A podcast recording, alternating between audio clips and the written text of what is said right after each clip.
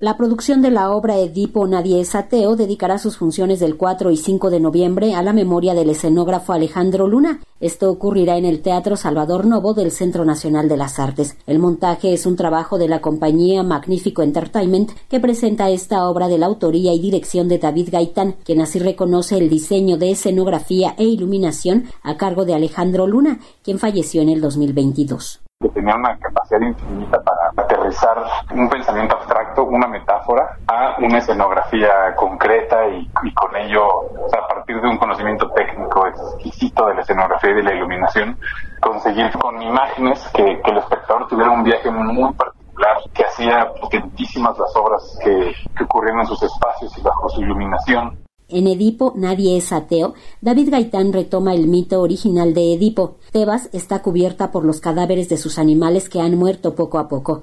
Ante el desconcierto por la peste, el oráculo advierte que un humano se coló entre las bestias y secuestró todo el salvajismo disponible. Aferrado por recuperar el bienestar de su pueblo, el rey Edipo inicia una cacería para hallar al culpable. David Gaitán realiza una versión contemporánea del mito, una trama que explica contó con un hombre de teatro como el escenógrafo Alejandro Luna, quien ideó un espacio para una trama contemporánea que atraviesa siglos de civilización occidental. Entonces era un hombre de teatro, fue un hombre de teatro en la manera más amplia que uno se puede imaginar, con, con toda la imaginación puesta a disposición de lo que se quería contar, de lo que queríamos que la gente sintiera, de alejarse de la obviedad. Y además tuvo la fortuna de estar cerca de él en, en dos proyectos, recibir su, su afecto.